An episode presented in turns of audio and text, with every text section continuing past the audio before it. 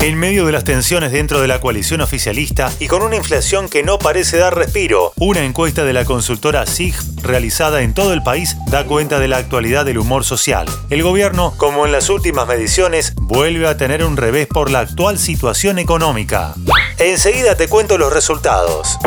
Soy Fernando Bolán y esto es Economía al Día, el podcast de El Cronista, el medio líder en economía, finanzas y negocios de la Argentina. Seguinos en nuestro canal de Spotify y escuchanos todas las mañanas. El estudio realizado por la consultora SIG muestra resultados que refuerzan la tendencia que se vio en estos últimos meses. Solo el 8% tiene una visión positiva sobre la situación general del país, contra un 66% que la considera mala o muy mala. ¡Muy malo, caramba!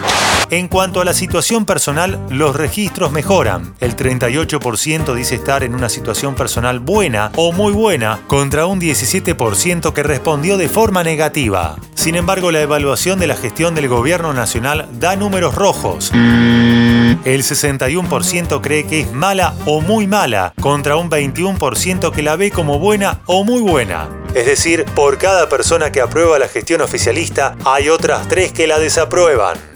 Por otro lado, casi 4 de cada 5 aseguran que es importante llegar a un acuerdo con el Fondo Monetario Internacional. A contramano, uno de cada 10 cree que no es necesario arribar a un entendimiento con el organismo internacional. Además, en cuanto a la invasión de Rusia a Ucrania, el 88% dice estar preocupado, contra solo un 2% que no le preocupa el tema de la guerra. Y yo les prometo que el día viernes va a empezar otra guerra, la guerra contra la inflación en Argentina.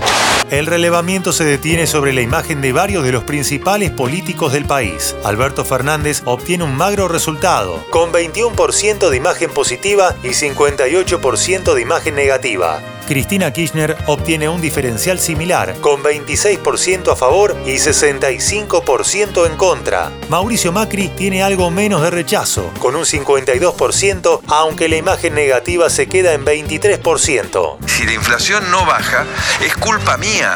Horacio Rodríguez Larreta es el único que llevó a números positivos en esta encuesta, con 37,1% de imagen positiva y 36,9% negativa. Creo que si algo que nos faltó estos dos años es un plan. Es decir, en niveles similares, María Eugenia Vidal logró 35% de imagen positiva, pero 44% de imagen negativa. Peores números tiene su sucesor como gobernador de la provincia de Buenos Aires, Axel Kisilov, con 22% a favor y 61% en contra. Sergio Massa, por su parte, llegó a solo 14% de imagen positiva con un 60% de imagen negativa. Esto fue Economía al Día, el podcast de El Cronista. Seguinos en nuestro canal de Spotify y escuchanos todas las mañanas. Y si te gustó el podcast, podés recomendarlo. Coordinación Periodística Sebastián de Toma. Producción SBP Consultora. Hasta la próxima.